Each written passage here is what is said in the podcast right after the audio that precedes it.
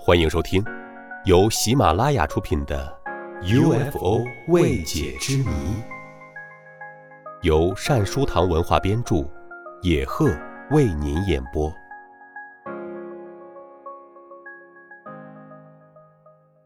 第三集：远古时代的宇航员。许多史前壁画和雕刻中出现了不少奇特的内容。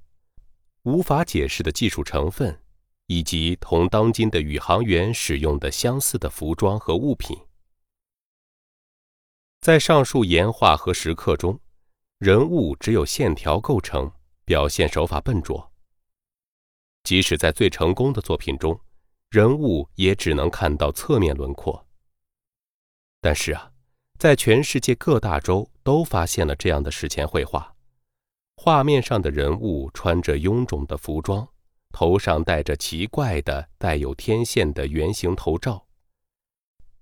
从正面看，他们的身高似乎在一米到一米六之间。考古学家们最初以为他们是动物，但是同表现动物的通常手法相比较，这种解释却站不住脚。而后，科学家们认为。他们可能是早期人类信仰的神，但是神这个概念在石器时代是没有的。这些所谓的神出现的形式与古代和中世纪不同。在石器时代，人们崇拜动物、火、太阳或雷电，但他们绝对没有把大自然的力量当成人的形象来描绘。一九七九年。在蒙古共和国的乔洛特谷，发现了刻在一段长十二千米的隧道壁上的岩画。这幅已经有五千五百年历史的作品，描绘了一些在太阳和月亮上方飞行的鸟、人物、蛇和无法解释的人形动物。它们身体肿大，有些手和脚，各只有三个指头。一九六九年，科学家们在乌兹别克斯坦的费尔干纳发现并拍摄一幅新石器时期的岩画。画面上有一个头戴装有天线的蜜蜂圆形头罩的人物，他的背上背着一个奇特的装罩，像是宇航员离开飞船在太空活动时使用的呼吸器。一九六一年。沙茨基就发现了两幅类似的图画。第一幅表现的是一个头戴潜水员那种头罩的类人动物，它的头部周围光芒四射。图画发现的地点在哈萨克斯坦的纳沃伊镇附近。这幅已有五千年历史的岩画上面有好几个携带呼吸器的人。在中美洲的萨尔瓦多发现的一个陶盘上，绘着一个奇怪的生物，驾驶着长长的、形状如同雪茄烟的飞行器掠过棕榈树上方的情景。一九五六年，一位法国考古学家在意大利境内的阿尔卑斯山区，发现了一幅新石器时期的岩画。画上有一个人身穿臃肿服装。背着圆筒形的呼吸器，戴着圆形密封头罩，头罩上有观察孔和天线。在伊朗的贝西斯坦省，发现了一幅半浮雕，表现五洲十国的征服者大流士参拜火神阿胡拉马兹达的场面。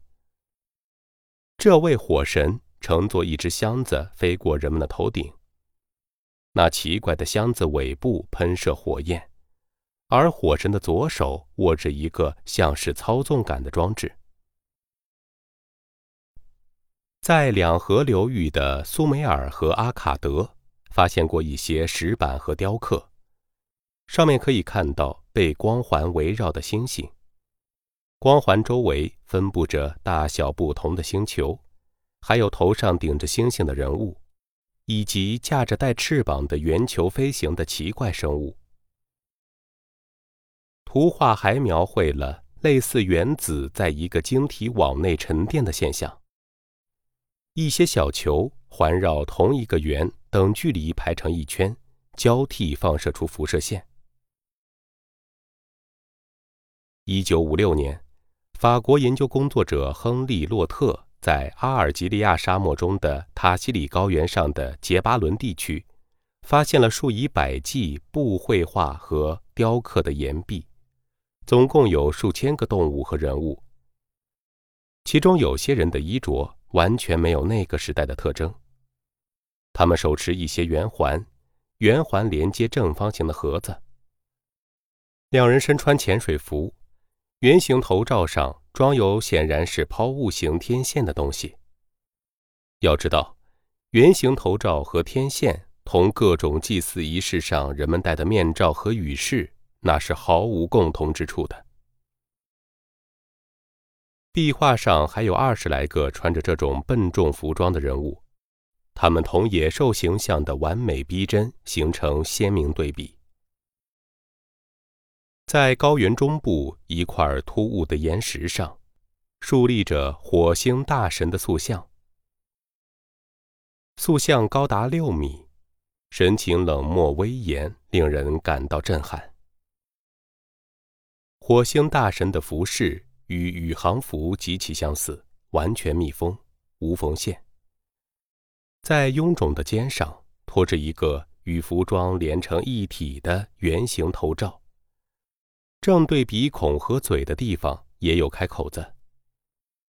专家们发现，这尊巨型塑像的创作表现了出色的空间和透视技巧。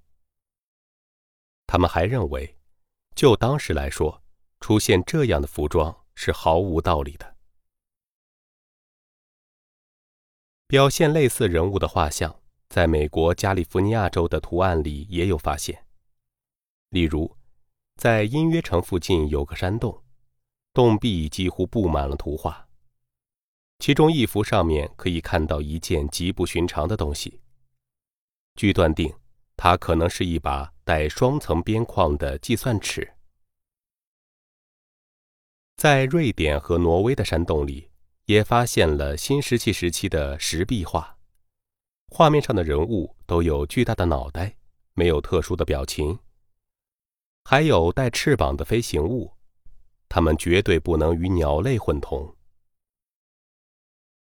考古学家阿蒂娜在瑞士卡莫尼卡谷的岩壁上发现了一些岩画。上面的人物穿着与当今飞行服相似的连衣裤，头上的圆形头罩带有天线，手里拿着一种三角形的物品。这些头罩是什么东西啊？它们起保护作用吗？那么天线呢？难道是一种装饰品吗？在我国云南省昆明市附近，由于一次地震。几块金字塔形的石块从湖底被抛到地面上来。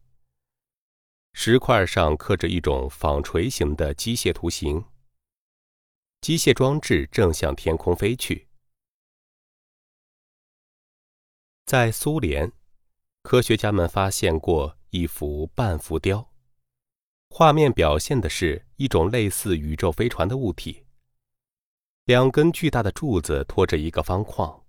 框内有十个相互紧挨着的圆，上面还有几个对称分布的小圆。一九一三年和一九六九至一九七零年间，在非洲尼日利亚的阿伊尔山区，发现了许多此类摩崖石刻。法国专家们研究结果认为，在该地区附近有一个储量丰富的油矿。其中一幅石刻上有一个人物，他也穿着奇特的连衣裤，裤腿肥大，脚蹬飞行员那样的靴子，头戴装有天线的圆盔，胸前明显有技术装置。在拉丁美洲危地马拉发现了一幅已有四千年历史的半浮雕，浮雕上有两个真人一般大小的人物。其中一个发长须短，跪在另一个面目古怪的人面前。后者站立着，双手插在胯间。这里任何混淆都可以排除。站立者明显穿着臃肿肥大的潜水服、长筒靴、宽松裤子、硬料上衣和腰带。胸部左侧有一个圆盘，戴着特制的手套。膝盖、腰间和其他关节处有密封连接。另有一套装置连接圆形头罩，头罩正面有铆接的观察孔。里面的眼睛和鼻子清晰可见，嘴部有一个像鸟喙一样突出的部分，犹如防毒面具的过滤器。圆形头罩还有一根蛇形软管，通过转换器伸向背上的储气筒。所有这些东西对远古的该地区来说，那是完全陌生的呀。它们不仅没有用处。而且在那种赤道气候条件下，除非装置绝对密封和增压，否则人是无法穿戴和配置它们的。就连在地球的另一侧，四面环海的澳大利亚德拉梅尔也发现了这样的石刻。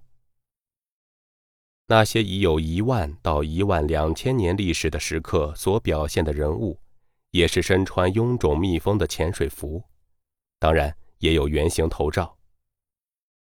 可是，在澳洲炎热的气候条件下，当地土著居民从来没有使用过这样的服装和装饰品。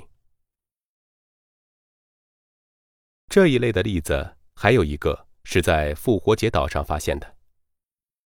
那个地方被土著居民称作“大地中心”。在那里最高的拉诺考火山峰上，有人鸟村遗址。村子正面几百米远处是海上人鸟岛。这两处地方都发现了刻在坚硬的火山岩石上的奇怪图画。画面上是生长双翅的鸟头怪人，喙很长，满口牙齿，有鸟翅膀尖上拖着一个蛋。这些都是复活岛上传统的装饰图案，至今无法解释。我们知道，地球上唯一长牙齿的鸟类是始祖鸟，它生活在侏罗纪。复活岛上的居民是根本不可能见过它的。画面上的其他人物则体态肥壮，圆圆的大脑袋，圆眼睛，目光呆滞古怪。这些石刻已有近两千年的历史。地球上所有这类石刻艺术都有明显的类似之处，那就是臃肿的上衣、带天线和观察孔的圆形头罩、手套、宽腿裤以及背上的奇特装置。世界各大洲，包括最偏僻的海岛、无法攀登的高山和人迹罕至的密林里的穴居古人，难道都上过同一所绘画和雕刻艺术学校吗？或者他们曾经互相访问、交流过艺术创作的思想和心得吗？显然，这是完全不可能的。如果说这些服装是祭祀仪式上用的服饰和头罩，那么为什么即使在气候条件从来不允许穿这种服装的地方，他们的画法也丝毫不差呢？如果说原始人这样画、这样刻是因为他们笨拙，那么。为什么阿尔米塔拉、拉斯考克斯、塔西里和马尔索拉斯的人们都创作了当之无愧的艺术作品呢？科学家们认为，这些岩画石刻艺术表现的是人们在现实生活中所亲眼见到的人物：身穿宇宙服、乘坐飞行器从天而降的宇航员。听众朋友。本集播讲完毕，感谢您的收听，我们下集再会。